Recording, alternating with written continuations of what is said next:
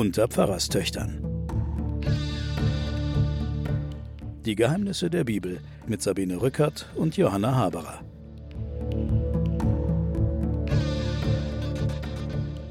Willkommen zu den Pfarrerstöchtern und den Geheimnissen der Bibel.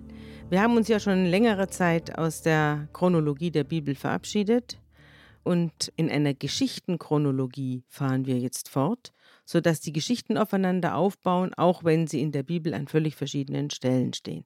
Bei mir ist meine Schwester Johanna Haberer, Professorin für Theologie und Medien. Hallo. An, nicht mehr an der Universität, aber weiterhin äh, hier aktiv. Ziemlich emeritiert. Genau. Was müssen wir über das Buch Esther wissen, bevor wir loslegen? Ja, vielleicht nochmal dein Vorschlag nochmal kommentiert, weil wir bringen jetzt tatsächlich die Bücher durcheinander.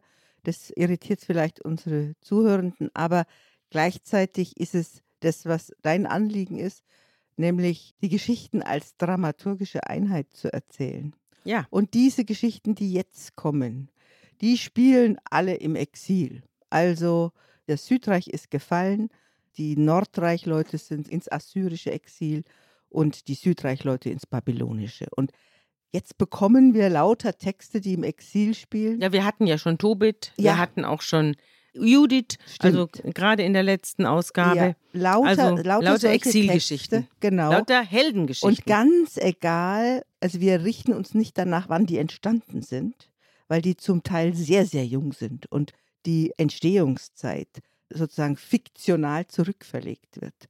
Sondern wir haben sie jetzt so ausgesucht, als wären jetzt die Israeliten ins Exil und jetzt erzählen wir die Exilgeschichten. Genau. Also sozusagen nach in der Intention der Erzähler selber. Mhm. So, und jetzt kommen wir zu der Esther.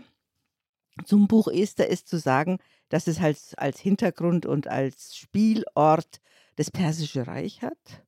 Vermutlich den großen persischen regierenden Xerxes. Das Ganze spielt in der Stadt Susa. Susa ist eine der längsten besiedelten Städte der Welt und liegt im Südwesten des Iran an der irakischen Grenze.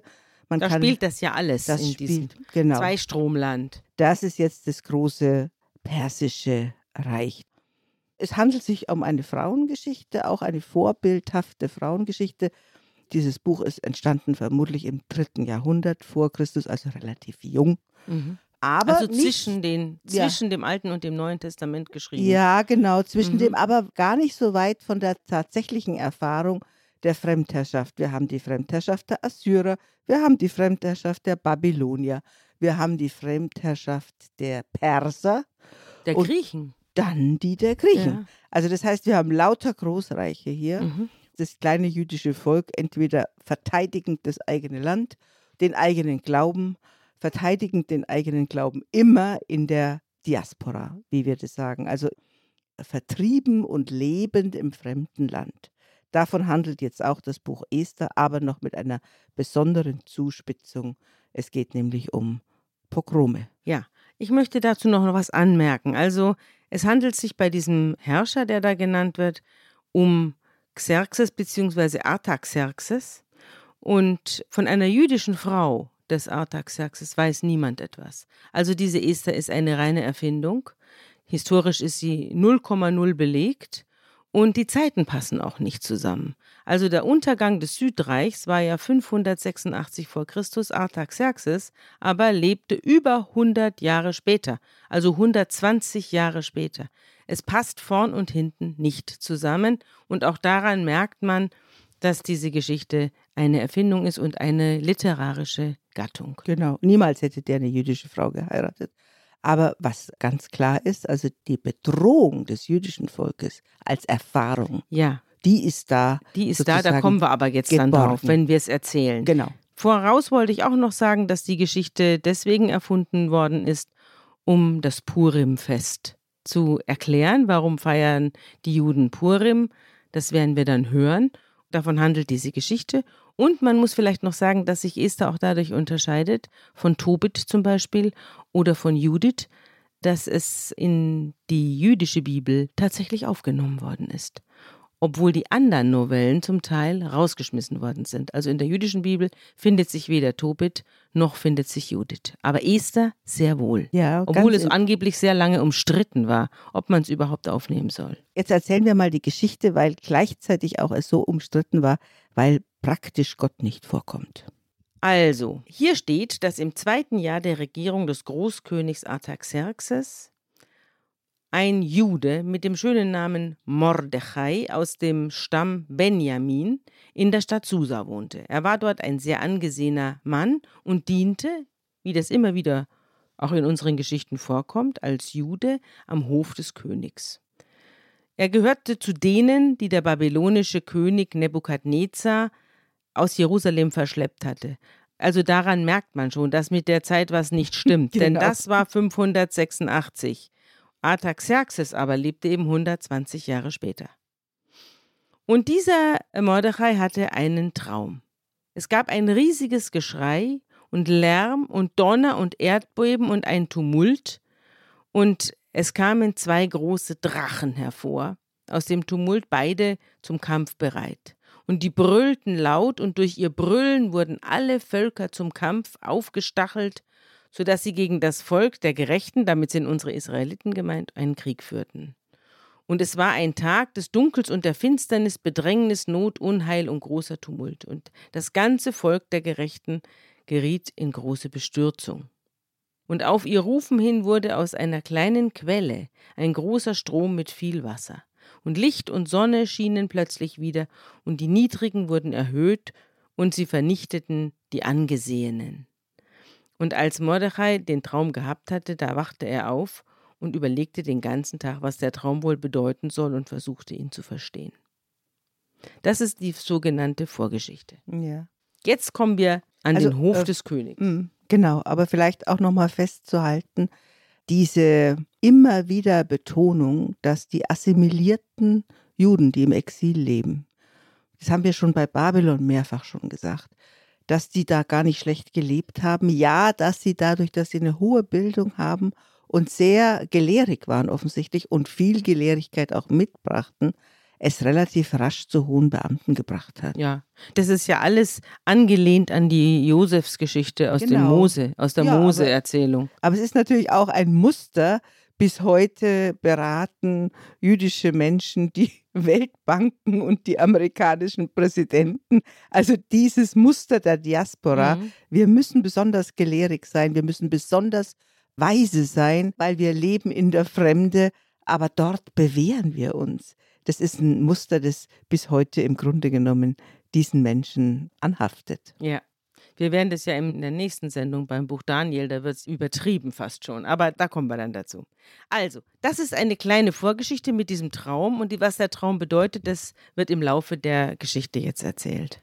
Man muss wissen, dass der Mordesai im Palast schlief. Es gab in diesem Palast auch zwei Hofbeamte, die hießen Gabata und Teresh. Die bewachten den Palast. Und er hörte eines Tages, wie sie miteinander einen Plan schmiedeten, und er versuchte dann genaueres herauszukriegen und erfuhr, dass sie einen Anschlag gegen den König Artaxerxes vorbereiteten.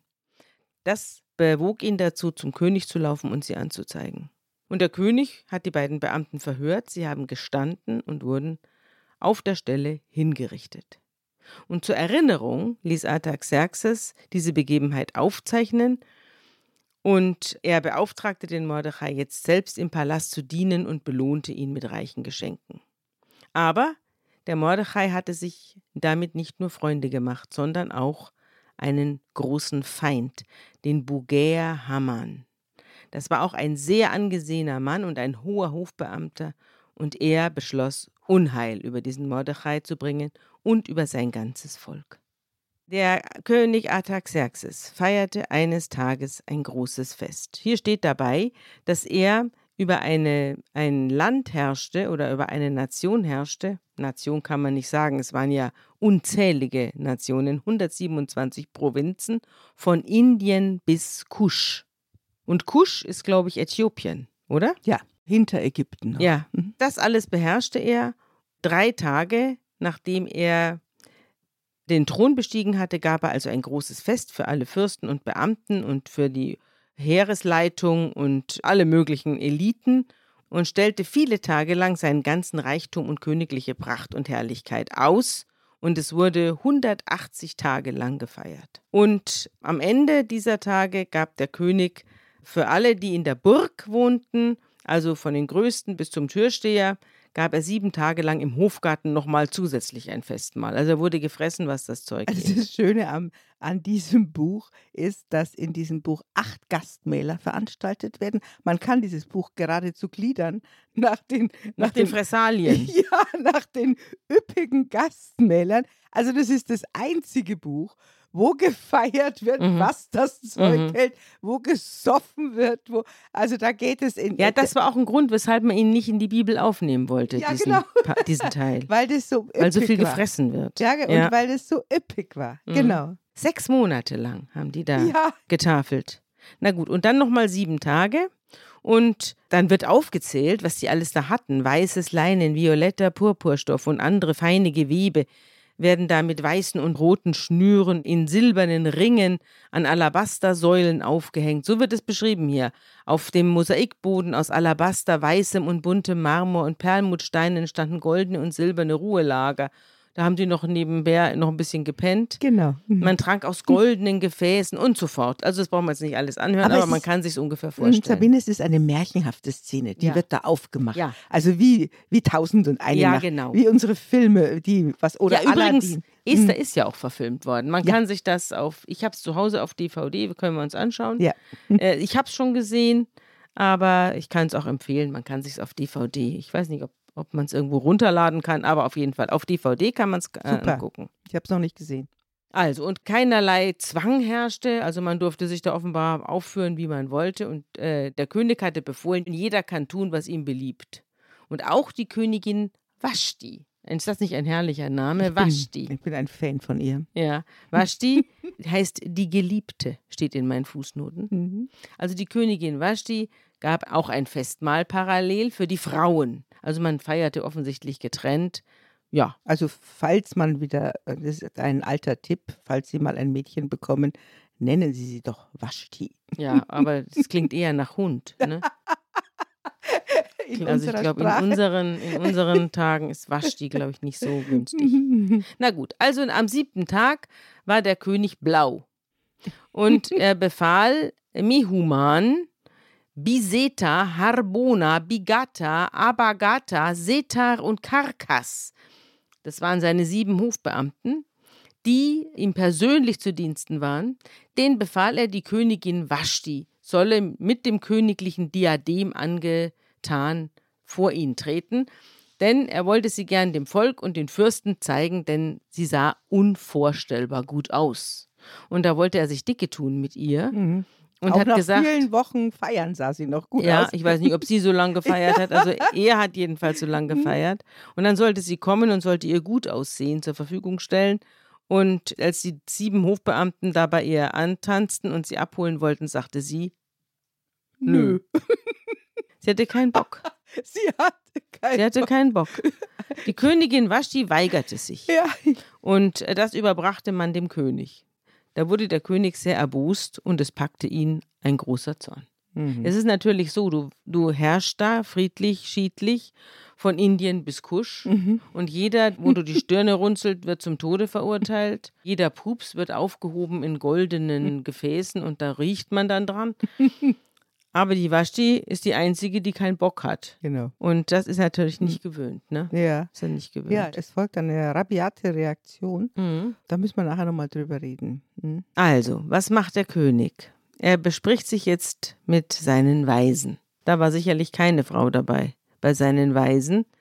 Er hat also die, mit denen er die Angelegenheiten des Reichs äh, sonst äh, berät, die sind auch aufgezählt, dieser Weise Rat, dieses, dieser oberste, wie kann man das sagen, das Bundesverfassungsgericht Jo. des Königs, Ältestenrat. ja, Mhm. bestand aus Karschena, Shetar, Atmata, Tarschisch, Meres, Marsena und Memuchan. Also ganz klar, das sind lauter Namen, die auf jeden Fall in keinster Weise im israelischen Nein, das sind alle Perser. persische Namen. Mhm. Sieben Perserfürsten waren Mhm. das, Ja. mit denen er sich da beraten hat und die bei ihm einfach reinplatzen konnten. Die mussten nur klopfen und Mhm. reinkommen, die mussten nicht extra eingeladen werden.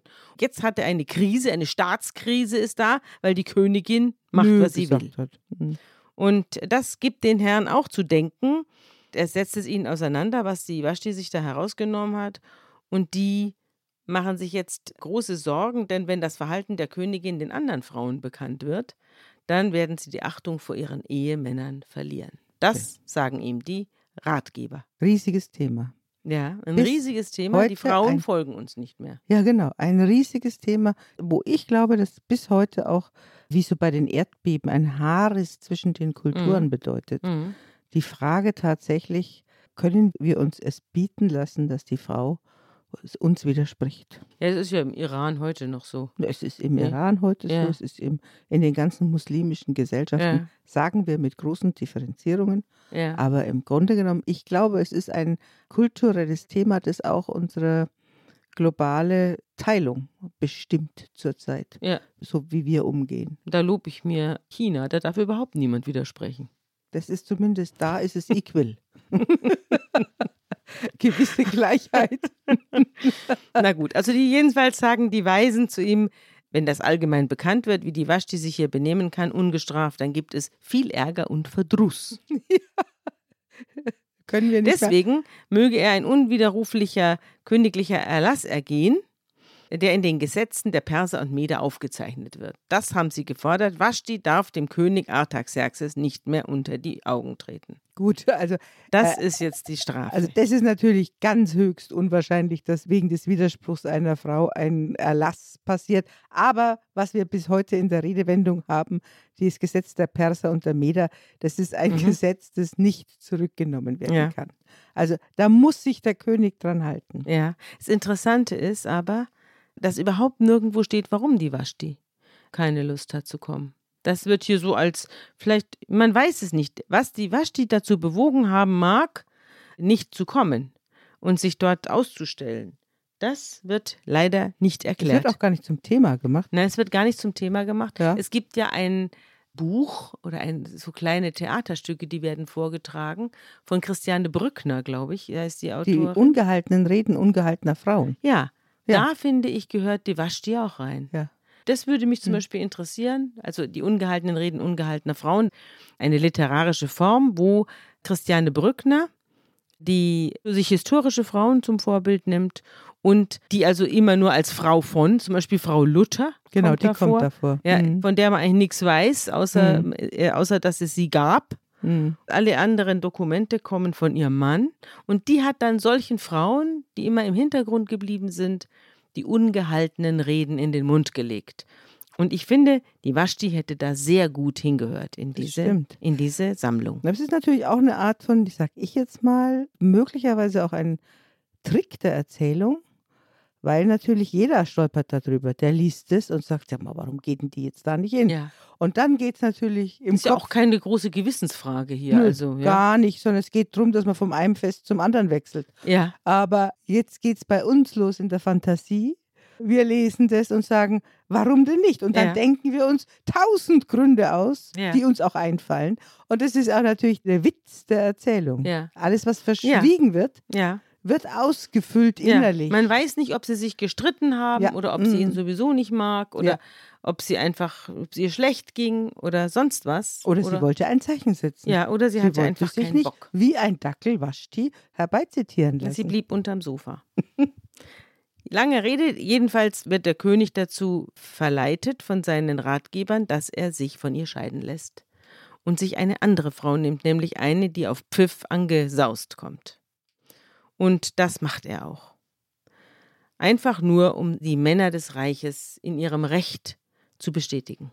Ja, und nach einiger Zeit allerdings legt sich der Zorn des Königs wieder und eigentlich findet er die Vashti doch ganz gut. Und jetzt kriegen die Ratgeber ein Problem, weil sie sich fragen, was machen wir denn jetzt? Der gerät jetzt ins Zweifeln. Wir müssen irgendwie ihn ablenken, sonst rennt er doch wieder der Waschti hinterher und äh, die Perser und die Meder können ihm gestohlen bleiben. Ja, die Begründung äh, hängt natürlich immer noch in der Luft. Nach dem Motto, wenn die das macht, machen das unsere auch alle. Ja. Mhm. Das erinnert mich so ein bisschen, also die, jetzt muss er also abgelenkt werden von seiner Liebe zur Vashti. Mhm. Das erinnert mich so ein bisschen an Kaiser Claudius. Der Kaiser Claudius, der römische Kaiser, der wurde ja auch von seiner Frau Messalina nach allen Regeln der Kunst betrogen. Ja. Die soll ja nachts in Rom als Prostituierte verkleidet sich in den Bars rumgetrieben haben und dort Männer abgeschleppt haben. und als man das dem Kaiser Claudius hinterbrachte, war er natürlich, er war ja so traurig. er war so traurig, er sah auch ziemlich scheußlich aus. Also er war äh, so ein Humpelfuß und ein Eierkopf und also keine Also schöne außer Erscheinung. Kaiser hatte er nichts. Doch, er war sehr klug. Er Ja, war sehr stimmt. klug. Im Rahmen des julisch-klaudischen Kaisergeschlechts War ein, war ein netter Kerl. Mhm. Also umgeben von, von Problembären. Aber diese Messalina, die hat er dann auch eben zum Tode verurteilt. Auch von seinen Ratgebern angestiftet.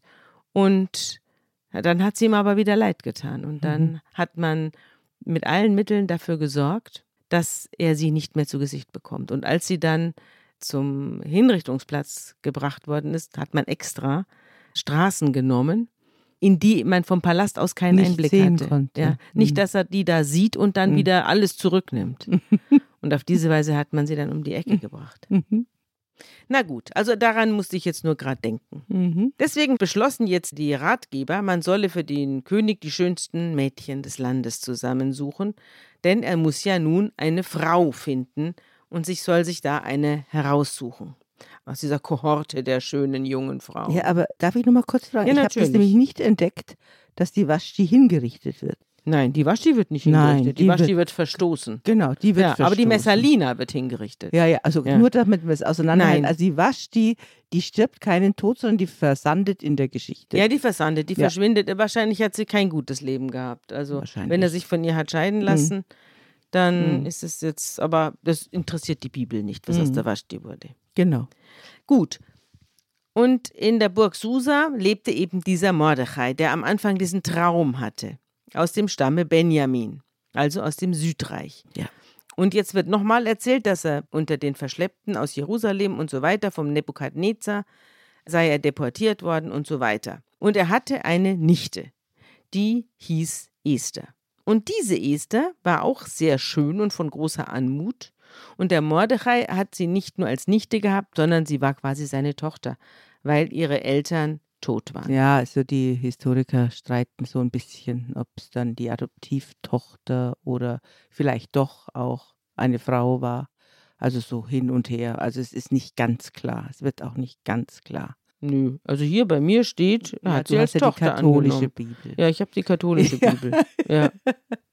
Also jedenfalls Hm. wurde sie unter den vielen Mädchen in die Burg Susa gebracht und dort wurde sie in die Obhut eines Eunuchen namens Hegai gegeben. Sie war also unter den Tausenden von Mädchen, die man sich da vorstellen muss, muss man sich vorstellen, dass sie sozusagen, wie man sagt man da heute bei Germany's Next Top Next Model, kam sie in die nächste Staffel. Also sie kam in ein, genau, wie in das Casting. sie kam ins nähere Casting. Ins nähere Casting der Eunuchen. Ja, hier steht bei mir in den Fußnoten noch, Mordechai ist ein babylonischer Name. Ja. Es ist nicht jüdisch. Mhm. Dem Gott Marduk gehörig heißt das. Mhm. Und sie heißt eigentlich nicht Esther, sondern Hadassah. Und Hadassah heißt heißt, Stern. Myrt. Nein, Hadassah heißt Myrte, Esther heißt Stern. Esther heißt Stern. Ja, genau. Esther heißt Ja, Stern. und Hadassah Und- heißt Myr Genau, Myrte. das heißt Myrte. Genau. Und vielleicht, dass wir das auch nochmal dazu sagen, dass auch jüdische Menschen in der Diaspora häufig, wenn sie assimiliert waren, tatsächlich aus der Umgebung die Namen angenommen haben, beziehungsweise auch gezwungen wurden, Mhm. einen nicht-jüdischen Namen zu tragen, so wie Rosenberg oder, Mhm. also wie es dann auch in Deutschland war, dass die jüdischen Namen im Grunde genommen überdeckt wurden Mhm. von anderen, Grünspan. Hm? Mhm. Das Mädchen Esther hat eine besondere Ausstrahlung gehabt auf den Eunuchen Hegai. Der jedenfalls fand sie richtig gut und jetzt musste sie sich einer Schönheitsprozedur unterwerfen, die ein Jahr lang gedauert hat. Alle, die in die engere Auswahl kamen, mussten sich einer Schönheitsprozedur unterwerfen. Das heißt, sie wurden dann ununterbrochen gepflegt und eingecremt und haben bestimmtes Essen bekommen, dass sie nicht so fett waren oder was weiß der Teufel, dass sie besonders. Oder ob sie gerade fett waren, keine ja, Ahnung. Oder gerade fett, ja, Ja, aber genau. das glaube ich nicht. Ja. Also, also egal. Also jedenfalls, dass sie gut aussahen nach damaligen Vorstellungen und dass sie eben nicht Also- äh, verpickelt und mit ungewaschenen Haaren da antanzen. Jahr Wellness. Mhm. Stell dir vor. Sabine. Ein Jahr Wellness. Ja. ja, und das auch noch, also man muss auch nichts dafür bezahlen. Nichts dafür Ja. bezahlen. Er ließ sie mit ihren Dienerinnen in die schönsten Räume des Frauenpalastes umziehen. Esther hat aber niemandem gesagt, dass sie nicht an Marduk glaubt, sondern dass sie an Jahwe glaubt und dass sie ihren jüdischen Gott dabei hat. Ja, und dass sie selbst Jüdin ist. Ja. Also auch das musste verschwiegen werden. Das wird verschwiegen, das Mhm. wollte ich damit sagen. Mhm. Und jeden Tag ist der Mordechai zum Hof des Frauenpalastes gegangen, um zu sehen, wie es der Esther geht. Und nach und nach wurden alle Mädchen dann irgendwann dem König Artaxerxes vorgestellt. Ach ja, hier steht auch noch, wie sie gepflegt worden sind. Myrrenöl, sechs Monate Myrrenöl und sechs Monate Balsam und andere Schönheitsmittel.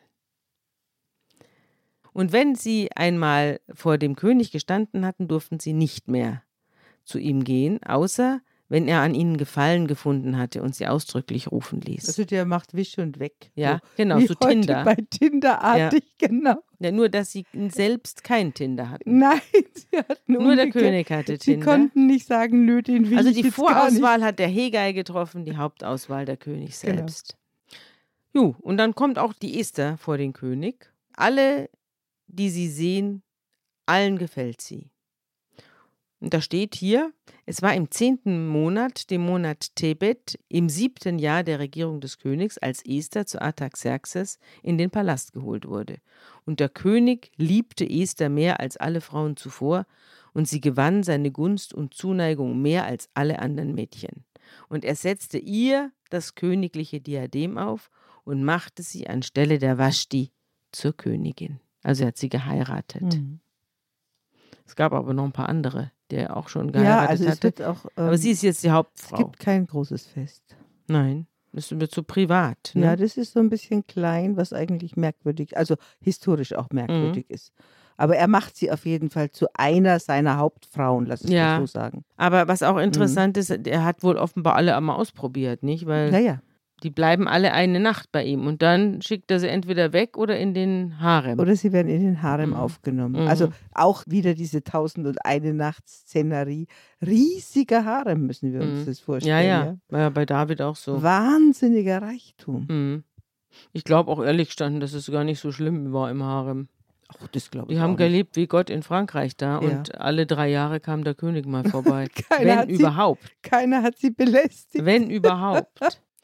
Aber du hast dich geirrt. Der König veranstaltete zu Ehren der Esther ein großes Also Festmahl. doch. Ja, also doch. Mhm. Und alle Fürsten und ihre Diener waren eingeladen. Und den Provinzen gewährte er Steuererlass. Mhm. Und mit königlicher Freigebigkeit teilte er die Geschenke aus. Die Esther hat aber nichts von ihrer Abstammung erzählt und der Mordechai hat sie streng ermahnt, es für sich zu behalten. Jetzt kommt es zu einer zweiten Verschwörung gegen den Artaxerxes. Die Verschwörer heißen diesmal Bigtan und wieder Teresh. Das ist aber eine Namensgleichheit. Der erste Teresh ist ja hingerichtet Ja. worden. Hier handelt es sich um einen zweiten Teresh. Das waren zwei unzufriedene königliche Kämmerer, die zu den Türhütern gehörten und ihrerseits jetzt einen Anschlag auf den Machthaber planten. Und der Mordechai hat davon erfahren und berichtet es jetzt nicht dem König, sondern der Esther. Mhm. Und die Esther sagt es jetzt im Auftrag ihres Onkels, dem König. Darf ich noch kurz Ja, dazwischen sehr. sagen?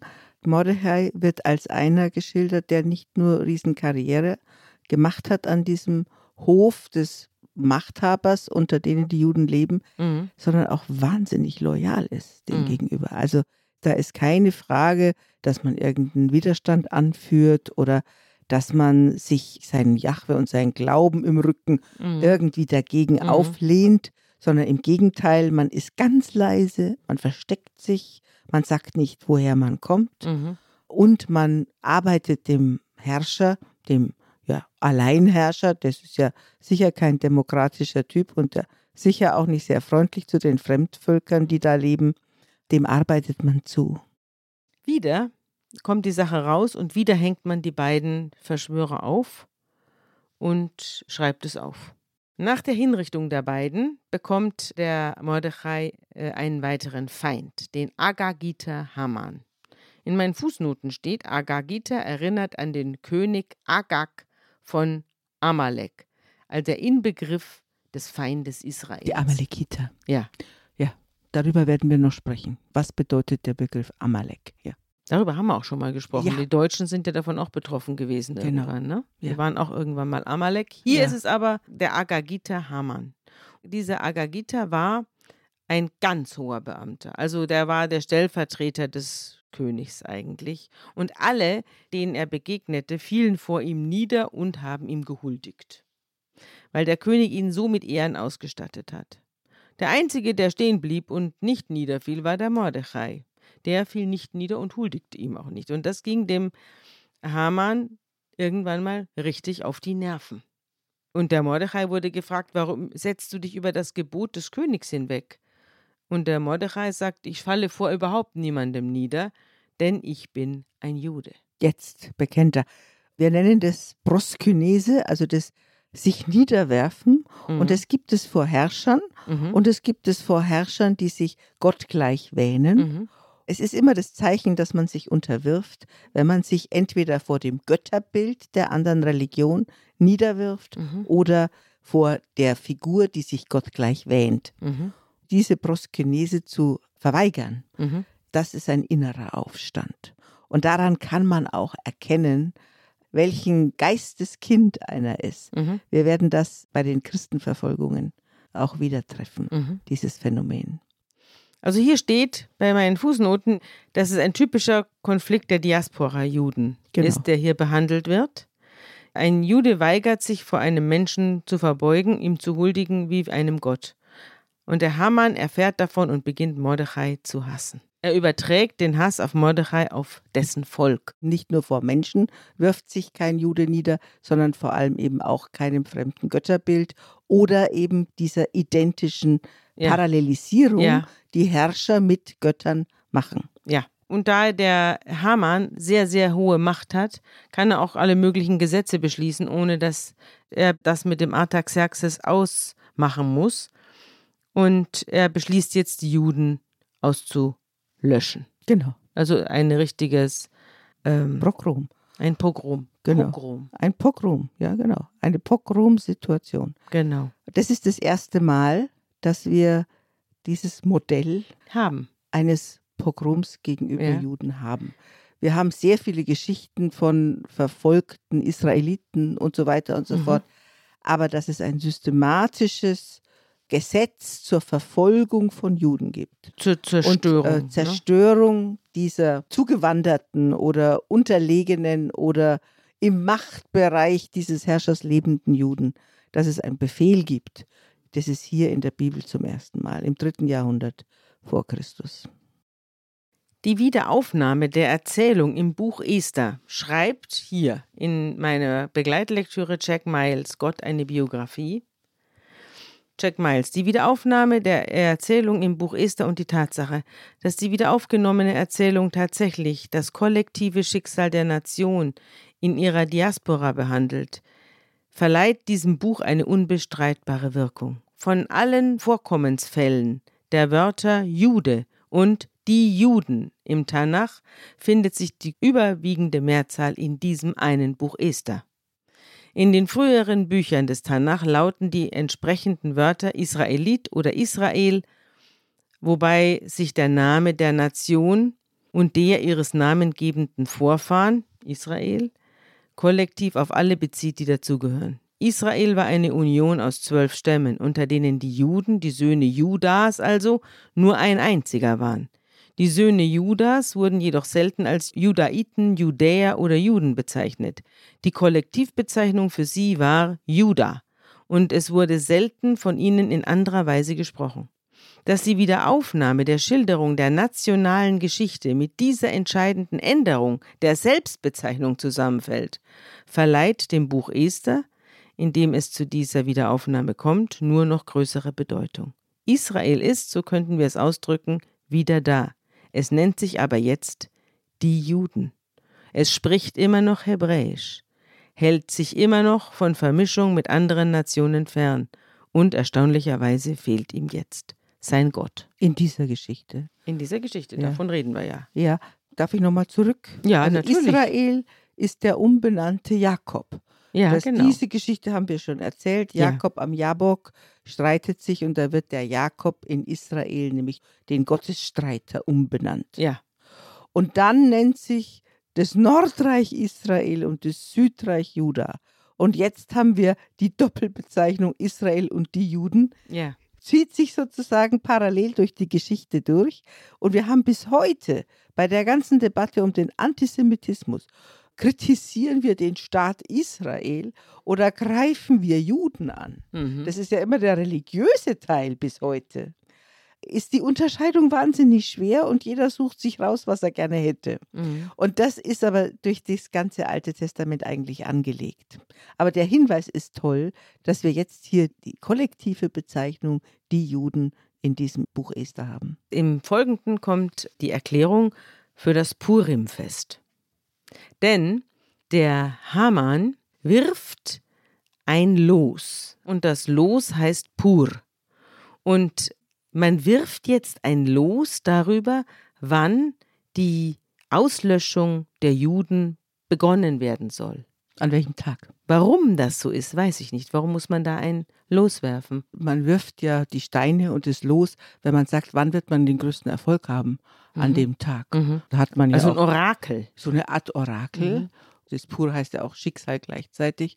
Also an welchem Tag wird sich das Schicksal dieses Volkes entscheiden? Ja. Oder wenn man es vom, vom Hammann äh, aus betrachtet, wann werden wir den größten Effekt haben, Ja. dieses Volk auszulöschen? So, und wie die das jetzt machen, das hören wir uns jetzt an. Genau.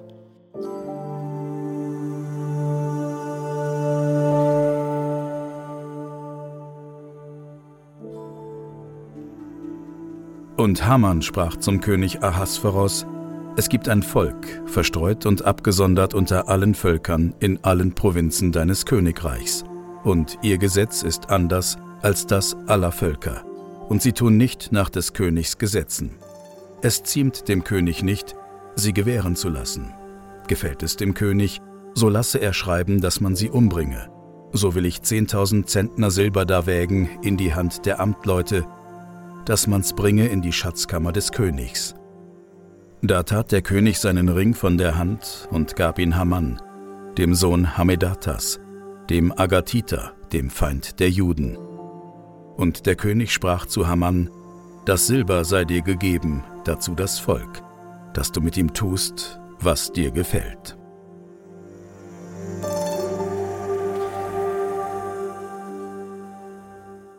Also der will seinen eigenen König dafür bezahlen, dass er dieses Gesetz unterschreibt. Nein, ich glaube, dass er ihm in Aussicht stellt, wir bringen hier die Leute um und dann füllen wir unsere Kassen Ja, mit so- deren Vermögen. So kann man das kennen wir doch irgendwo Kennen her, wir auch irgendwo Johanna. Ja. Und der König, dem das letztlich wurscht ist, also man Ja. hat den Eindruck, hier der Artaxerxes, dem ist das vollkommen wurscht. Für den sind Juden kein Begriff. Das sind irgendwelche People, die da rumirren in seinem Riesenreich. Und wenn der Hamann die weghaben will, da wird er schon recht haben. Mhm. So kommt es einem vor. Genau, also der Vorschlag ist, das glaube ich, muss man nochmal festhalten, wir werden da die Leute umbringen und wir werden ziemlich viel Geld zusammenbringen. Da wirst du was davon haben. Ja. Dazu sagt er ja. Ja, der Und- König sagt, ja, das Silber lasse Ja, ich dir, ich brauche das gar nicht. Das kannst du dir Äh, selber Hier die einstecken. paar People da ausrauben, kannst du in die Mhm. Hosentasche stecken. Gleichzeitig muss man auch sagen, dass der Xerxes wie ein richtiger Schwachmatiker dargestellt wird. Der liegt an irgendwelchen Festmälern, Ja. guckt sich Frauen aus, Ja. macht dieses und jenes, aber regieren tut er nicht. Lässt sich von allen möglichen Leuten sagen, was er machen ja, soll. das stimmt. aber selber wird er in keinster Weise als jemand, der entscheidungsfroh. Naja, wir können ja noch ein bisschen warten. Ja, wir warten noch ein bisschen hinterher, tut er doch eine Entscheidung treffen. Werbung. Diese Woche in der Zeit? Die Bücher des Frühlings. 16 Seiten blühende Fantasie. Von gefährlichen Liebschaften, einer Flucht auf dem Mississippi und magische Erzählkunst. Das Literaturspezial zur Buchmesse in Leipzig. Die Zeit, Deutschlands größte Wochenzeitung. Jetzt am Kiosk oder direkt bestellen unter zeit.de/slash bestellen.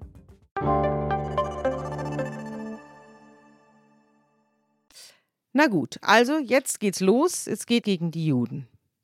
Und es werden an alle Statthalter in den Provinzen werden jetzt Briefe verschickt in ihrer eigenen Schrift und Sprache, weil es so viele verschiedene Völker und Sprachen gibt, dass alles so geschehen soll, wie der Hamann es befohlen hat. Und die äh, Eilboten rennen überall hin und sagen Bescheid, man solle alle Juden, jung und alt, auch Kinder und Frauen, am gleichen Tag, also dem 13. Tag im 12. Monat, dem Monat Adar, erschlagen, ermorden und ausrotten und ihren Besitz plündern. Das steht da drin, in diesem Brief mit dem Siegel des Königs.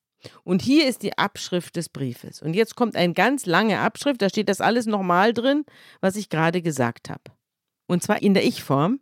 Der König, ich, der König, schreibe folgendes. Als ich meine Ratgeber fragte, wie das erreicht werden könnte, hat Haman, der sich bei uns durch seine Besonnenheit hervorgetan hat und seine unwandelbare edle Gesinnung und feste Treue unter Beweis gestellt hat und der im Reich den zweithöchsten Rang innehat, uns darauf hingewiesen, dass sich ein bestimmtes heimtückisches Volk unter alle Nationen der Erde gemischt habe, das durch seine Gesetze zu jedem anderen Volk im Gegensatz stehe. Es missachte ununterbrochen die Anordnungen unseres Königs, sodass die Verwaltung des ganzen Reiches beeinträchtigt ist, obwohl sie von uns ausgezeichnet geleitet wird. So sind wir zu der Ansicht gelangt, dass dieses Volk als einziges sich gegen alle Menschen ohne Ausnahme feindselig verhält, nach absonderlichen und befremdlichen Gesetzen lebt und sich gegen die Interessen unseres Landes stellt und die schlimmsten Verbrechen begeht, sodass im Reich keine geordneten Verhältnisse mehr eintreten können. Mhm. Das hört sich doch alles nach NS alles. an. Naja, ich meine, die, die Nazis nannten sich selber Haman. Ist das so? Ja, dieses Buch wurde gelesen als eine Anleitung, die Juden zu verfolgen. Sie wurden ja auch von den Juden dann als Amalek bezeichnet. Ja. Das der große Feind der Juden. Also dieses Buch wurde in verschiedenen Zeiten ganz unterschiedlich gelesen. Wir lesen es jetzt natürlich immer auf der Seite der jüdischen Unterdrückten und Verfolgten. Mit Judith ist ja auch eine und vor Heldin. 90 Jahren wurde es als Gebrauchsanweisung gelesen. Wurde es als Gebrauchsanweisung. Deswegen sagt zum Beispiel auch der große Rabbiner Abraham Geiger, mhm. der ist ganz, ganz kritisch mit diesem Buch. Er sagt, es ist Geschmack, kritisch. Ja, mhm. geschmacks- und gesinnungslos ist dieses Buch, weil Gott spielt gar keine Rolle. Mhm. Im Grunde genommen wird die Geschichte des Pogroms erzählt. Mhm. Wenn du das jetzt so erzählst, so eine furchtbare Wirkung. Mhm. Die Leute schlüpfen in die unterschiedlichsten Figuren mhm. und machen diese Geschichte als Modell für ihr eigenes Handeln.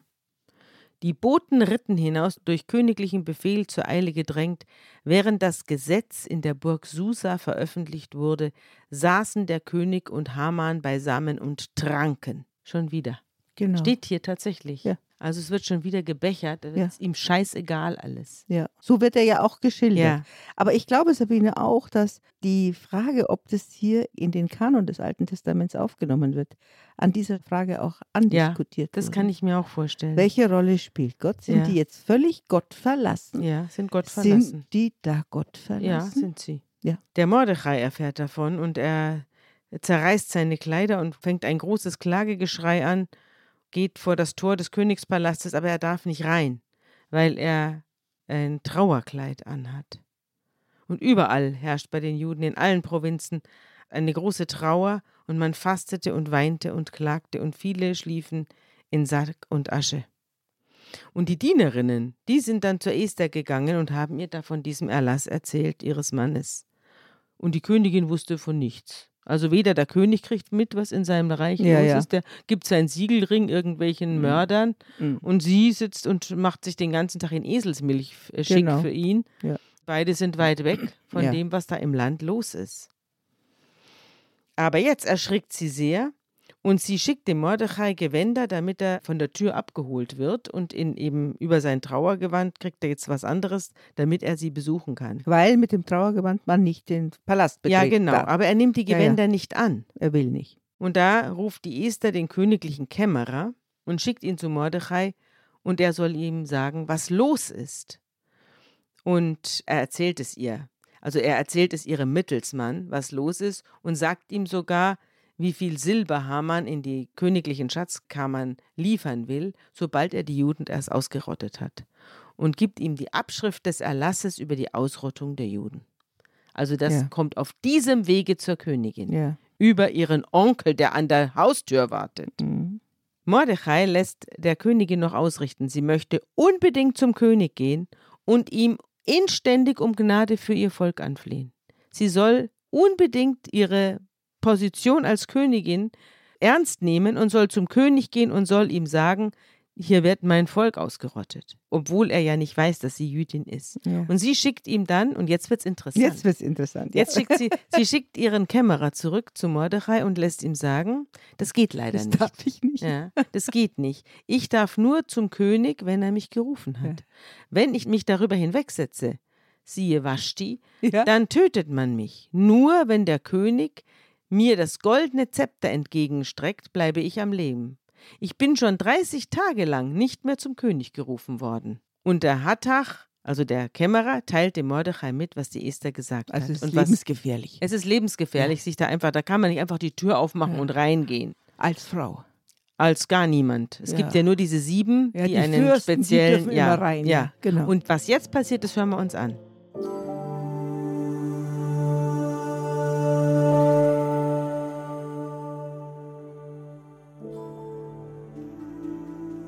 Mordechai ließ Esther erwidern, Glaub ja nicht, weil du im Königspalast lebst, könntest du dich als einzige vor allen Juden retten. Wenn du in diesen Tagen schweigst, dann wird den Juden anderswoher Hilfe und Rettung kommen. Du aber und das Haus deines Vaters werden untergehen. Wer weiß, ob du nicht gerade dafür in dieser Zeit Königin geworden bist.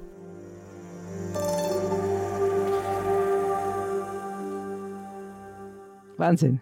Wahnsinn. Jetzt wird sie, Ja. jetzt ist sie in der Falle. Ja, Entweder sie riskiert ihr eigenes Leben genau. oder Mordechai bedroht sie, dass ihr eben der Untergang droht Er hat da von offensichtlich anderer Seite. doch den Gott im Hintergrund, Ja. weil er sagt, äh, dann wird von anderer Seite uns geholfen werden. Also das ist sozusagen der ganz kleine verdeckte Gott in diesem Als Drohung. als Drohung, wenn du dich nicht jetzt einsetzt für dein Ja, Volk. Dann ja. wird es dir schlecht ergehen. Ja.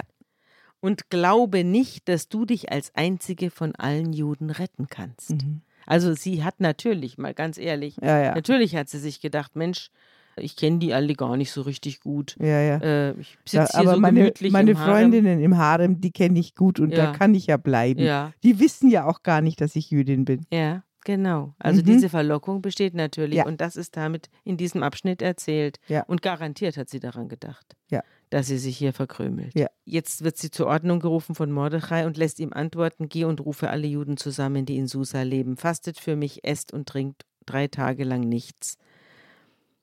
Und ich gehe dann zum König, obwohl es gegen das Gesetz verstößt. Wenn ich umkomme, komme ich eben um. Genau. Also Lebensgefahr und die Identifizierung des Kollektivs. Ja. Jetzt kommen sie zusammen. Die leben sonst irgendwie unter allen. Nicht identifiziert, Ja. müssen ja erst identifiziert werden. Ja. Und jetzt kommen sie zusammen und zeigen sich. Trauerkleider an, jetzt sind sie erkennbar. Sie sind auch schon vorher erkennbar, denn Ja. in diesem Erlass des Königs steht, dass die Juden sich zu ihrer Herkunft bekennen müssen. Also die müssen eine Art Judenstern tragen oder sie müssen Offenbar. sich auf jeden Fall erkennbar sein für die anderen. Ja. Das steht auch in diesem Erlass. Ja, stimmt. Ja. Die Juden beten jetzt drei Tage lang für Esther und dann betet Mordechai auch. Und dieses Gebet ist im Original nicht drin. Das ist später eingefügt worden. Genau, alle Gebete von die da drin sind, sind später Mhm. eingeführt. Mhm. Ja. Einen kleinen Teil des Gebets des Mordechai, äh, das hören wir uns jetzt an. Ja.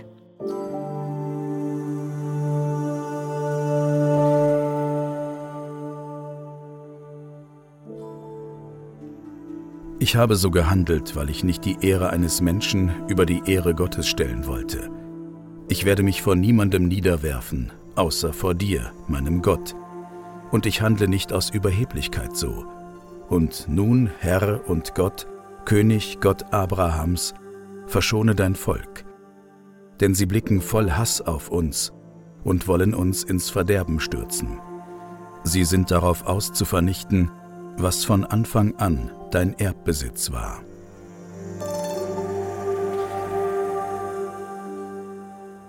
Und er sagt auch, lass den Mund derer, die dich loben, nicht verstummen. Auch ganz Israel schrie mit aller Kraft zum Herrn, denn der Tod stand ihnen vor Augen. Und äh, was man an diesen späteren Büchern halt ganz toll, wir haben ja auch bei Jesaja und Tobit schon über Qumran gesprochen, dass wir bei diesen späteren Büchern die Entstehungsprozesse, dadurch, ja. dass sie schriftlich auch von Autoren entworfen ja. worden sind, die Entstehungsprozesse so toll beobachten können. Jetzt kann man sehen, wie diese Gebete eingerückt werden ja. und in einen religiösen, theologischen Zusammenhang gebracht werden, wo es vorher eigentlich eine brutale Pogromsgeschichte ist. Ja.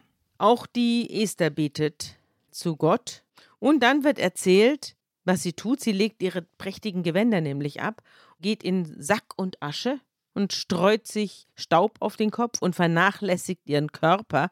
Wo sie sonst ihren prunkvollen Schmuck trug, hingen jetzt die Haare in Strähnen herab. Also sie verscheußlicht sich. Ja, so ein schönes Wort. Sie macht sich erkennbar mhm. mit ihrem Volk. Es ist unseren Feinden nicht mehr genug, uns grausam zu unterjochen, sondern sie haben ihren Göttern geschworen, dein Versprechen zu vereiteln, deinen Erbbesitz zu vernichten und den Mund derer, die dich loben, verstummen zu lassen. Sie outet sich. Ja, sie outet sich jetzt. Ja. Lass ihre Pläne sich gegen sie selbst kehren. Den aber, der das alles gegen uns veranlasst hat, mach zum warnenden Beispiel. Und jetzt bittet sie um Mut. Leg mir im Gegenwart des Löwen, damit mm. ist der mhm. König gemeint, eine passende Antwort in den Mund und stimme sein Herz um, damit er unseren Feind hasst. Denn ich bin allein und habe niemanden außer dir, o Herr. Und jetzt kommt was Interessantes. Jetzt kommt nämlich in diesem Gebet ihre wahre Einstellung zu ihrem Mann zum Vorschein. Du kennst alles, sagt sie zu Gott. Du weißt auch, dass ich den Prunk des Heiden hasse und das Bett eines Unbeschnittenen und Fremden verabscheue. Und du weißt, dass ich das Zeichen meiner Würde verabscheue und es an den Tagen meines öffentlichen Auftretens nur unter Zwang auf den Kopf setze. Das sagt sie zu Gott. Ich verabscheue es wie die blutigen Stofffetzen zur Zeit meiner Unreinheit, also meiner Periode. Ich hasse es so wie die vollgebluteten Fetzen meiner Periode. Und ich trage es nicht an den Tagen, an denen ich meine Ruhe habe.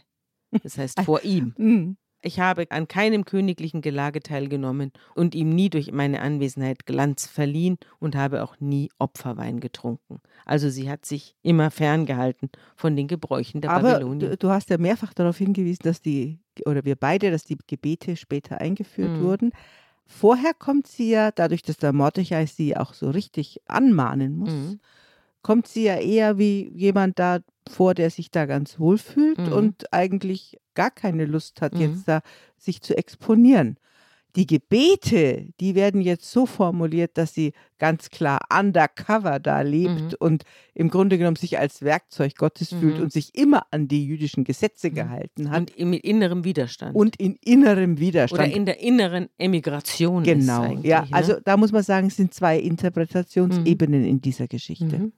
Jetzt zieht sie aber die Sack und Asche aus und legt ihre königlichen Gewänder an, denn das muss sie gut aussehen, wenn sie hier Eindruck machen will, und geht zum Haus des Königs hinüber. Der saß auf seinem Königsthron und starrte auf den Eingang.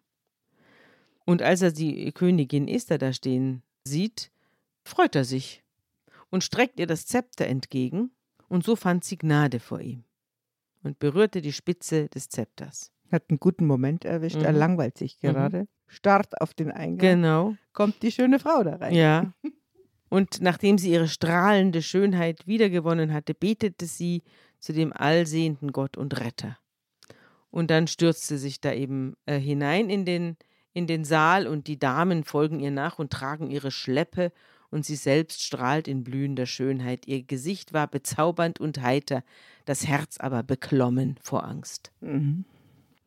Und da wird jetzt geschildert, wie sie dann durch diesen Saal geht und auf den König zuschreitet und vor ihm stehen bleibt und er in Gold und Edelstein gewandet ist und sein Anblick war furchterregend. Und als er aufblickt und die Königin in wildem Zorn und mit feuerrotem Gesicht ihn sieht, da fällt sie in Ohnmacht. Sie hat solche Angst, dass sie in Ohnmacht fällt, weil er so eine schreckliche Ausstrahlung hat. Er hat sich ja gefreut, sie zu sehen. Er springt dann vom Thron auf und nimmt sie in die Arme und macht Hallo, Hallo und tätschelt ihr die Wange und sagt, was ist mit dir? Was hast du? Sei unbesorgt, du sollst nicht sterben. Denn er weiß, er, er weiß, weiß dass es jetzt. sie Angst er weiß es dass- jetzt, weil sie warum sie sein- Angst hat. Ja, ja, weil sie seinen. seinen Was hast du, Esther? sagt er. Du sollst nicht sterben, denn unser Befehl gilt nur für die anderen. Okay, Komm her. er macht mal schnell sein eigenes Gesetz wieder. Ja. Mhm. Also für sie gibt es jetzt eine Ausnahme. Irgendwie hat er erfahren, dass sie Mhm. Jüdin ist, aber sie hat es ihm ja gar nicht gesagt. Nein, nein, also ich glaube, es handelt sich jetzt nur um die Frage, der Befehl, dass niemand mich ansprechen darf und in meinen Ach so. Thronsaal gehen Ja, darf. natürlich. Der gilt jetzt Der gilt. nur für die anderen. Natürlich, es geht gar gefreut, nicht um. dich zu sehen. Ja, du Nein, nein, sollst nicht ja. sterben, ist alles Genau. gut. Er missversteht das. Genau. Er weiß gar nicht, warum sie so eine Angst hat. Er denkt, sie fürchtet sich so, weil sie ihn unerlaubt So ist es. angesprochen hat. Genau. Und dann nimmt er das goldene Zepter und legt es ihr auf den Nacken und küsst sie und sagt, rede doch mit mir. Und da sagt sie zu ihm, ich sah dich wie ein Engel Gottes. Mein Herz erschrak aus Furcht vor deinem majestätischen Anblick. Und der König sagt, was willst du, Königin Esther? Was hast du für einen Wunsch? Auch wenn es die Hälfte meines Reiches wäre, du sollst es erhalten. Aber die Esther sagt, ich habe nur einen Wunsch. Komm heute Abend zum Essen zu mir. In meinen Palast. Also sie sagt gar nichts. Sie sagt gar nichts. Nee, Sie lächelt sagt gar nichts. Mhm. Sie lädt ihn nur zum Essen ein. Ja. Und er freut sich und er sagt, ja, aber ich gehe da nicht alleine hin, ich bringe den Hamann, meinen guten, lieben Stellvertreter. Ja. Den bringe ich mit. Ja. Wir kommen zu zweit. Genau. Und als er da auftaucht bei dem Festmahl der Esther, da sitzen sie beim Wein und der König sagt zu Esther, was hast du denn für eine Bitte? Jetzt haben wir das nächste Gelage. Mhm. Also der Hamann ist schon sehr nah dran an dem, Ja, an ja. dem König. Der geht schon immer mit, wie sein Schatten. Und die Esther sagt, wenn ich beim König Gnade gefunden habe und es ihm gefällt, mir zu geben, worum ich ihn bitte und meinen Wunsch zu erfüllen, dann soll er doch bitte auch morgen kommen. Komm morgen wieder mit Hamann zu mir. Jetzt lädt sie ihn gleich noch selber mit ein. Ja. Ich mache nämlich morgen wieder ein Festmahl und ich werde morgen euch beide einladen und die Frage des Königs, was hast du für eine Bitte, beantworten. Beantworten. Der Hamann, der überhaupt nicht durchblickt, was hier los ist, Nee. geht an diesem Tag fröhlich und gut gelaunt nach Hause. Mhm. Und er kommt bei der Gelegenheit bei Mordechai vorbei, Mhm. der vor seiner Türe steht und keinerlei Ehrfurcht vor ihm Und zeigt. schon wieder nicht Ja. niederfällt. Und da kriegt er eine wahnsinnige Sinnige Wut. Ja. Geht nach Hause, lässt sich aber nichts anmerken, geht nach Hause zu seiner Frau, die heißt Seresh, das wird hier mitgeteilt. Dann macht er eine Einladung seinerseits. Er lädt also am Abend nochmal seine Leute ein und tut sich da dicke, um diese Missachtung des Mordechai wahrscheinlich zu überwinden innerlich. Lädt er sich jetzt Leute ein, die ihn umjubeln. Und denen erzählt er von seinem gewaltigen Reichtum und von seinen vielen Söhnen und von der Macht, die der König ihm verliehen hat und wie er ihn über alle anderen Fürsten gestellt hat. Und er sagt, auch Königin Esther hat an dem Festmahl, das sie veranstaltet, nur den König und mich teilnehmen lassen und morgen bin ich mit ihm zusammen schon wieder bei ihr eingeladen. Das wird also jetzt sein Aushängeschild. Seine Frau hat dann gleich einen guten Vorschlag, man könnte doch einen Galgen aufstellen, 50 Ellen hoch, für den Mordechai. Der soll gleich dran. Und du sag morgen dem König, man soll den Mordechai dran aufhängen. 50 Ellen hoch. Und dann kannst du mit dem König ja frohen Herzens zu dem Essen gehen. Und der Vorschlag gefällt dem Hamann sehr und er lässt gleich einen Galgen errichten. Mhm. Was da auch beschrieben wird, wie so eine Majestätsbeleidigung. Ja. Was das für eine unglaublich, allein, dass du einfach nicht deinen Kopf niederlegst und dich auf die Füße und auf den Bauch vor einem anderen legst. Das, Ja. Darum geht es ja, Ja. ja. Und wehe, der macht es nicht. Wie das die umtreibt. wie das die Es umtreibt. geht die das ein- ganze Ja. Zeit um Gesichtsverlust. Genau. Es ist ein bisschen so wie bei Putin Ja. und bei Xi Jinping. Ja, genau. Also, ja, da hat Ja. einer was gesagt, der hat mir die Hand nicht gegeben und, Ja. der, und Ja. der Erdogan hat ihn fünf Minuten warten lassen. Das Genau. wird dann in alle Welt übertragen, Ja. dass Putin da sich die Füße platt steht. Ja. Im Wartezimmer bei Erdogan. Genau. Und so ähnlich ist das hier auch. Genau so klingt's. Die Also, winzigste Scheißdreck, Mhm. Ja, weil jeder totalitäre Herrscher muss einfach absolut alles kontrollieren. mhm. Weil in dem Augenblick, wo er damit aufhört, bricht alles ein. bricht alles ein. Und deswegen auch die Waschti. ja, Ich kann Genau. mir übrigens jetzt bei der Gelegenheit, Ja. fällt es mir ein, ja. doch vorstellen, dass sie hingerichtet worden ist. Mhm. Also, wenn ich das hier so lese, ja. da kann ich mir nicht vorstellen, dass es der Waschti gut ergangen sein soll nach ihrem. Naja, egal. Jetzt Nach geht's ihrem weiter. Nö. Nach ihrem Nö. Das große Nö. Ich finde es eben auch wirklich schön beschrieben literarisch, wie er da eben sich da ärgert und wie er dann eben Leute braucht, die ihm zujubeln. Genau. Ja. Das also die Jubelperser. Ja, es ist Die- witzig, tut ne? die die, ihm, Jubelperser die ihn einladen. innerlich unterstützen nach Genau. dieser Schlappe. Ja, genau. Na gut, also jedenfalls ist auch interessant, dass der König in dieser Nacht nicht schlafen kann. Es Mhm. wird hier geschildert, dass er eben sich herumwälzt und er lässt sich ein Buch bringen und liest ein bisschen in der Chronik seines Reiches. Und da findet er den Bericht, wie Mordechai damals am Anfang, wie, wie habe ich dir ja. Ja. erzählt, den Bigtan und den Teresh angezeigt hat. Die beiden Verschwörer, wie er da auf diese Weise einen Anschlag auf den König Artaxerxes vereitelt hat. Und der König sagt bei dieser Gelegenheit, haben wir uns eigentlich bei dem bedankt? Mhm.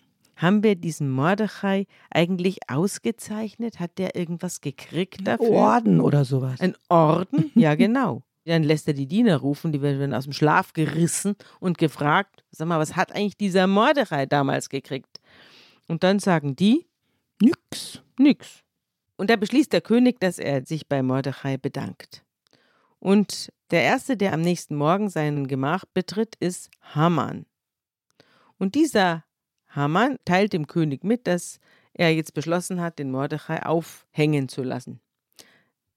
Am nächsten Morgen steht der Haman im Hof des Königs und der König sagt, Haman, komm herein. Und der Haman tritt ein und der König fragt ihn, was soll mit einem Mann geschehen, den der König besonders ehren will?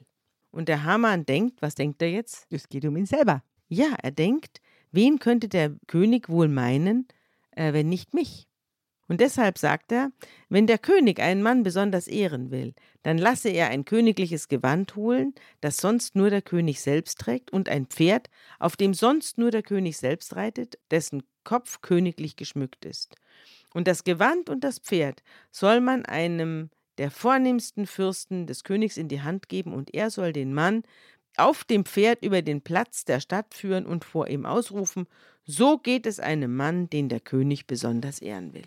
So stellt er sich das vor. Eine Riesen-Ego-Schau. Ja, also auch, was da die Kriterien sind. Also das, Ja. die Klamotte ist das Kriterium Ja. und das Pferd ist das Kriterium. Und, Und das- der Schmuck. Der Schmuck und die Öffentlichkeit. Ja, Genau. und natürlich alles vom König. Ja, ja. Also er ist quasi, er wird im, im Gewande des Königs auf Ja. dem Pferd des Königs der Öffentlichkeit präsentiert. Ja. Und daraufhin sagt der König zum Haman, hol in aller Eile so ein Gewand und eins meiner Pferde und tu alles so, wie du das gesagt hast, und zwar mit dem Juden Mordechai, der am Tor des Palastes sitzt. Und lass nichts von dem aus, was du vorgeschlagen hast. Schock. Und, ja, Schock. Totaler Schock. Und der Hamann kriegt einen Riesenschreck, dass eh nicht er gemeint ist, sondern der, den er gerade hinrichten lassen wollte. Und er nimmt das Gewand und das Pferd, es bleibt ihm nichts anderes übrig, kleidet den Mordechai ein und führt ihn auf dem Pferd über den Platz und geht selbst ihm voraus und ruft, so geht es einem Mann, den der König besonders ehren will.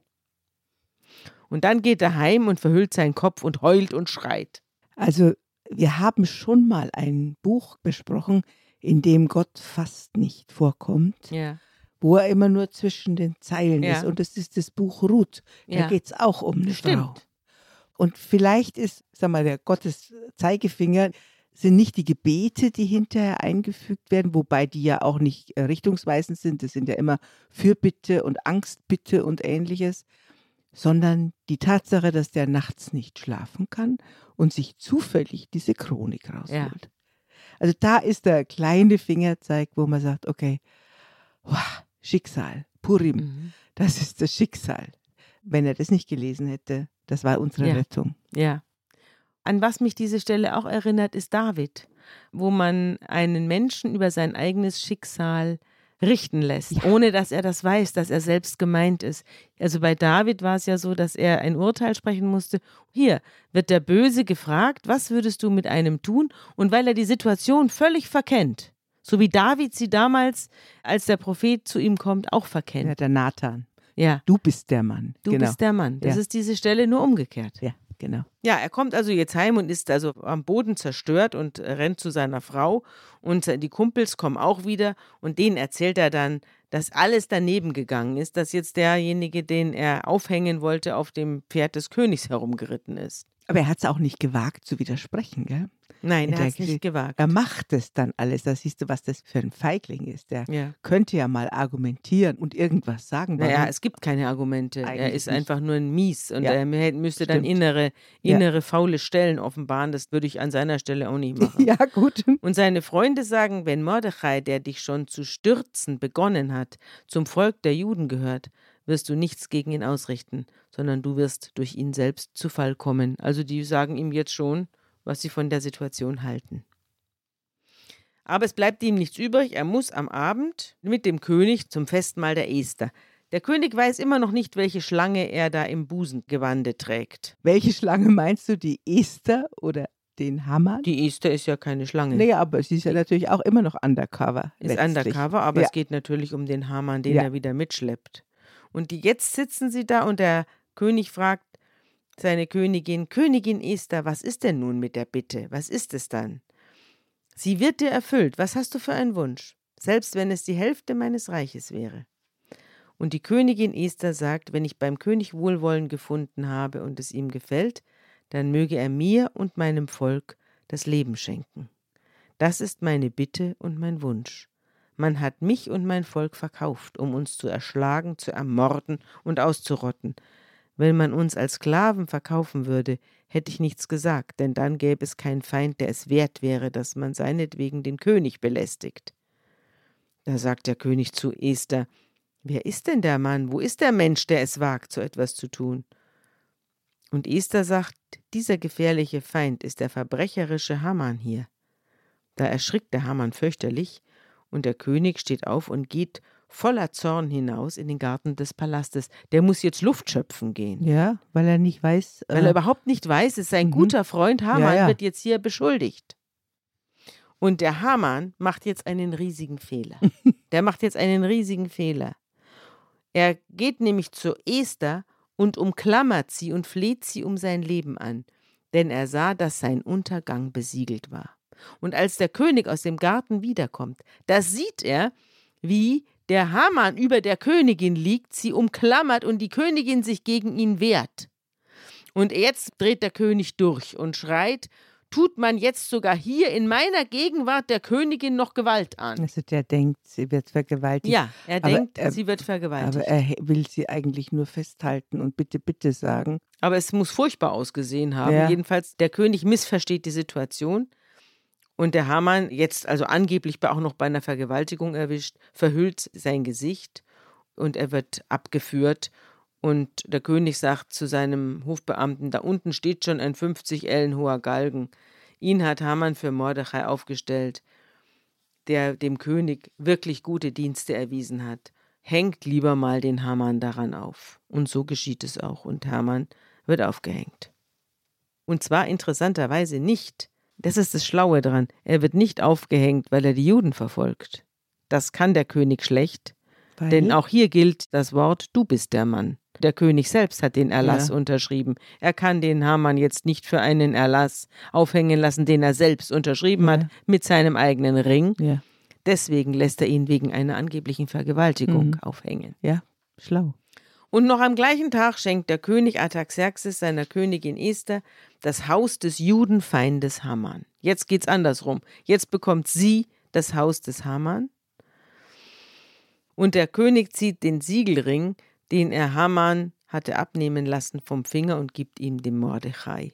Und der Mordechai ist jetzt der Verwalter des Hauses Haman.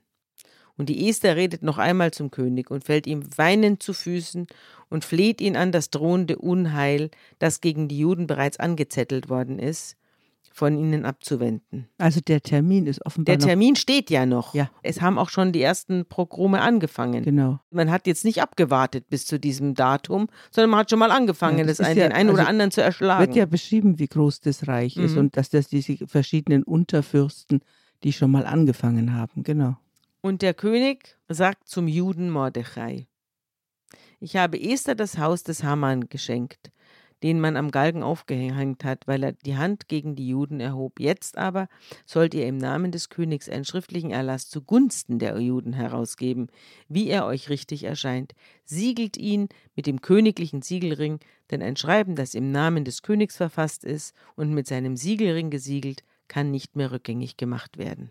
Ist jetzt noch einmal andersrum dargestellt. Ja. Jetzt gibt es wieder einen Erlass und wieder ja. wird er mit Eilboten an die Statthalter und die Fürsten der 127 Provinzen von Indien bis Kusch geschickt. Er wird nicht zurückgenommen, der alte, sondern es wird ein neuer geschrieben. Ja. Und zwar ganz schrecklich, in diesem mhm. Erlass gestattet der König den Juden in allen Städten, sich zusammenzutun, um für ihr Leben einzutreten und in jedem Volk und in jeder Provinz alle ihre Gegner samt deren Frauen und Kindern zu erschlagen, zu ermorden und auszurotten und ihren Besitz zu plündern. Genau, also das heißt, der wird umgedreht.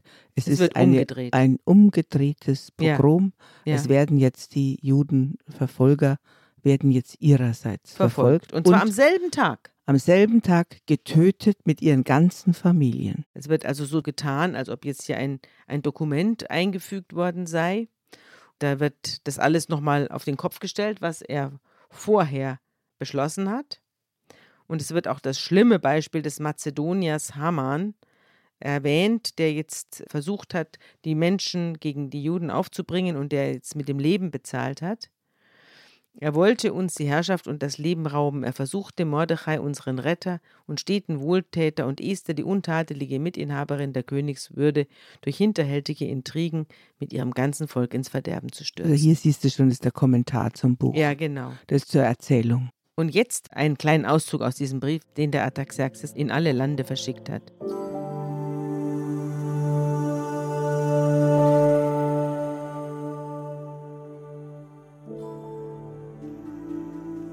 Wir aber finden, dass die Juden, die diese Erzschurken ausrotten wollten, keine Aufrührer sind, sondern dass sie als Bürger nach sehr gerechten Gesetzen leben, als Kinder des höchsten und lebendigen und größten Gottes, der unser Reich, wie schon zu Zeiten unserer Vorfahren, in der schönsten Ordnung erhält. Es wird daher gut sein, wenn ihr euch nicht nach den Schreiben richtet, die euch Haman, der Sohn des Hamedatas, geschickt hat. Denn ihr Verfasser ist mit seiner Familie vor den Toren Susas gekreuzigt worden. Der über alles herrschende Gott hat ihm nämlich sehr bald die wohlverdiente Strafe geschickt.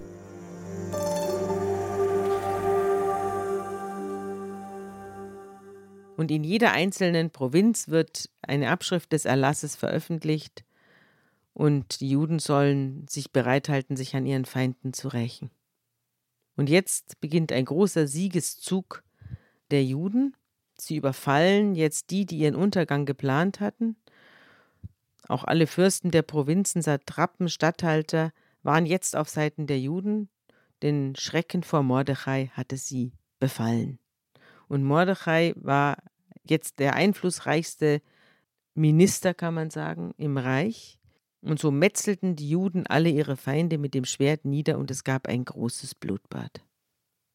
In der Burg Susa brachten die Juden 500 Männer um. Und jetzt wird es geschildert, was da jetzt für ein Blutbad, das wird dem Einzelnen, wer da jetzt wen umgebracht hat und so weiter. Das können wir uns jetzt schenken. Und der König fragt seine Frau, hast du noch eine Bitte an mich? Sie soll erfüllt werden. Und sie sagt, wenn es dem König gefällt, soll den Juden in Susa erlaubt werden, auch morgen nach dem Gesetz von heute zu handeln. Außerdem soll man die zehn Söhne Hamans an den Galgen hängen. War nicht die ganze Familie Hamans nicht schon mit aufgehängt und vorne, vorne stand was von Kreuzigen. Ja, du hast also es geht ein bisschen durcheinander. Ja, jetzt. du hast da verschiedene Erzählschichten ja. da wieder. Gerade der Schluss, der ist ja dann so etwas kommentierend dazu gesetzt. Mhm. Und am 14. Tag des Monats Adar, also der besagte Tag, da töten die Juden in Susa 300 Männer. Aber sie nehmen nicht den Besitz von diesen Getöteten. Und insgesamt 75.000 ihrer Gegner und so weiter. Also es wird jetzt geschildert wieder die grässliche Bluttat der Rachejuden. Aber jetzt gibt es dazu auch einen kleinen Kommentar zu dieser Geschichte. In meinem Buch Gott eine Biografie von Jack Miles, von diesem amerikanischen Bibelforscher. Und da steht, das Fehlen einer auch nur flüchtigen Erwähnung Gottes im Buch Esther, jetzt mal abgesehen von den Einschüben, die er jetzt absichtlich weglässt, hat viele Kommentatoren an bewusste Ausschließung denken lassen. Das Purimfest, ein später Zusatz im jüdischen Kalender, höchstwahrscheinlich von den Babyloniern entlehnt in Wirklichkeit, bevor das Buch Esther geschrieben wurde, wurde zu einer Art jüdischer Bachanalien und vielleicht hielt man es aus diesem Grund für das Beste, den Namen Gottes von einer Verbindung mit diesem Fest und von möglichen Entweihungen durch dieses Fest fernzuhalten. Liest man das Buch Esther so, dann handelt es sich um eine bewusst historische Fiktion zur Unterhaltung geschrieben und seine Gewalttätigkeit ist nicht weniger unerbaulich als die Gewalttätigkeit eines Actionfilms amerikanischer Machart, in dem der Held Hunderte von nicht näher charakterisierten Bösewichtern mit seiner Maschinenpistole niedermäht. Die Esther-Übersetzung in der Septuaginta erwähnt Gott aber und enthält tatsächlich unter ihren mehreren umfangreichen Zusätzen Gebete des Mordechai und der Esther. Zwar stammen einige dieser Bezugnahmen und Zusätze, die den Effekt haben, die Geschichte auf den ersten Blick geeigneter für die Aufnahme in den Tanach zu machen, vielleicht von den griechischsprachigen Juden der westlichen Diaspora, aber es kann durchaus auch sein, dass andere auf ein unkorrigiertes hebräisches Original zurückgehen. Das heißt, auf eine Zeit, bevor alle Verweise auf Gott aus der Geschichte getilgt worden sind. Aber das bewegt sich im Bereich historischer Spekulation. Mhm. Er sagt also, also diese, mhm. muss man diese Rachefeldzüge, das muss man sich vorstellen, wie bei einem amerikanischen Actionfilm. Ja. Der Erfahrungshintergrund und die Vorstellung von diesen unglaublichen Verfolgungen der ist ganz klar. Und ich habe auch bei den Kommentatoren gelesen, so Sätze wie Gott verkleidet sich in dieser Geschichte. Mhm. Also weil auch die Gewänder so vorkommen. Mhm. Und die Frage, ob das Bachanalien sind, in jedem Fall wird diese Geschichte von der Esther am Purimfest, das ist immer so im Frühjahr, so um, mhm. um, um März rum, mhm. Ähm, wird es gelesen in den mhm. Synagogen bis mhm. heute, die, das ganze Buch und man darf keine Trauerkleider tragen. Mhm. Man darf überhaupt nicht trauern. Man, jeder muss viel Wein trinken. Es gibt Mahlzeiten, es gibt sehr viel zu essen. Und zu dieser Rachegeschichte, da gibt es ja. einen interessanten Satz von einem Rabbiner, glaube ich. Ich kann dir jetzt gerade die Quelle nicht sagen. Jeder muss, heißt es, beim Purimfest so viel Wein trinken, dass er nicht mehr unterscheiden kann zwischen verflucht sei Haman und gelobt sei Mordechai. Also da Verstehst wird du das? Ja, im Suff soll diese Teilung von Täter und Opfer nicht mehr stattfinden. Mhm. Also ich lese daraus einen sehr klugen Satz, nämlich mhm. je nachdem, auf welcher Seite du stehst, kannst du gewalttätig werden. Mhm. Auf welcher Seite auch immer. Es sei egal, ob du Hamann bist oder Mordechai du sollst so viel trinken, dass du sie nicht. Dass alles verschwimmt. Ja, dass du mhm. sie nicht mehr unterscheiden kannst. Mhm. Und das ist die eigentliche Wahrheit in dieser Geschichte. So lese ich das. Mhm. Also, ja. Na toll. Zu diesem Zeitpunkt der Rache, der eigentlich der Untergangszeitpunkt sein sollte, ist jetzt Purim eingesetzt worden. Das ist das Fest. Es wird hier auch geschrieben, dass dann Vorschriften für das Fasten und die Wehklage es gibt zwei Teile in diesem Purim. Das eine ist ein Fasten und Wehklage und das andere ist ein mhm. rauschendes Fest. Und das wird alles festgelegt in diesem Brief. Und am Schluss kommen wir wieder zur Klammer. Der Mordechai ist jetzt ganz oben beim Artaxerxes und der zweite Mann nach dem König und bei den Juden ist er auch angesehen und beliebt bei den Stammesbrüdern und so weiter. Und da sagt er, durch Gott ist das alles geschehen. Ich erinnere mich an meinen Traum den ich hatte. Nichts davon ist unerfüllt geblieben. Die kleine Quelle ist zum großen Strom mit viel Wasser geworden. Als das Licht und die Sonne wieder schienen, dieser Strom ist Esther.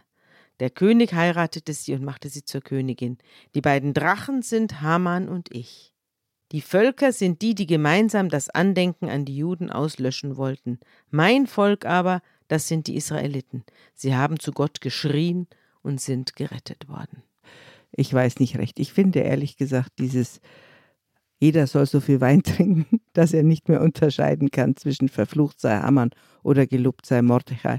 Ich finde, das ist äh, dieser Geschichte, die so modellhaft dann im Dritten Reich und in vielen, vielen anderen Mittelalter gelesen worden mhm. ist. Ich finde dieses Verschwimmen dieser Figuren ineinander das finde ich viel produktiver, als wenn man sich auf die eine oder andere Seite stellt. Insofern ist es ein Buch, muss ich sagen, ich habe es jetzt erst entdeckt in der Vorbereitung, was einen ein bisschen gruselnd den Rücken runterlaufen lässt. Und gleichzeitig ist es eines der explosivsten und auch feierlaunigsten Bücher und gleichzeitig der Schrecken. Also, dass man das verschwimmen lässt, ist vielleicht produktiv, wenn man weiterdenkt. Und auch, dass Gott nur ganz, ja, sich halt verkleidet in diesem Buch. Dann wollen wir es damit gut sein lassen und äh, ich freue mich schon auf die nächste Folge. Da geht es wieder um einen Juden in der babylonischen Gefangenschaft und wie er sich dort bewährt. Der Daniel, da kommen wir nächstes Mal drauf. Bis ja. dann. Ich hoffe, du bist dann wieder dabei und unsere Hörerinnen und Hörer sind auch alle wieder mit von der Partie. Jo, tschüss. Tschüss. Unter Pfarrerstöchtern ist ein Podcast der Zeit und von Zeit Online. Produziert von Pool Artists.